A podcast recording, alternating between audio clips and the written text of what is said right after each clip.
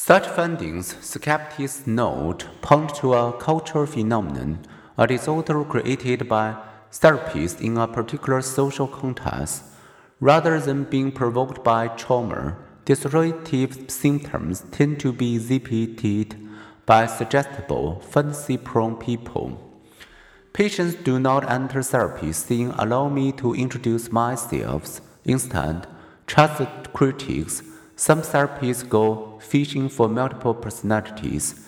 Have you ever felt like another part of you does things you can't control?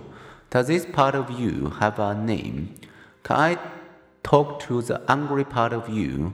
Once patients permit a therapist to talk by name to the part of you that sees those angry things, they begin acting out the fantasy. The result may be the experience of another self. Other researchers and clinicians believe DID is a real disorder.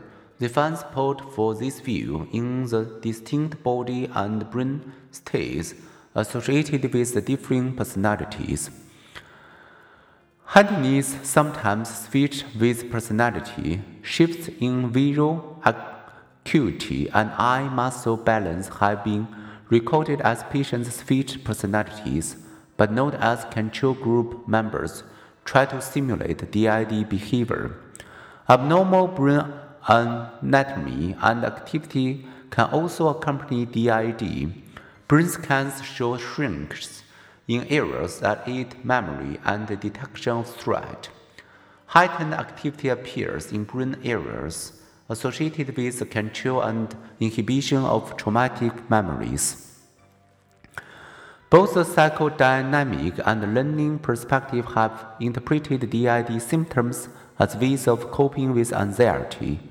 Some psychodynamic theories see them as defenses against anxiety caused by the eruption of unacceptable impulses. In this view, a second personality enables the discharge of forbidden impulses. Learning theorists see dissociative disorders as behavior reinforced by anxiety reduction.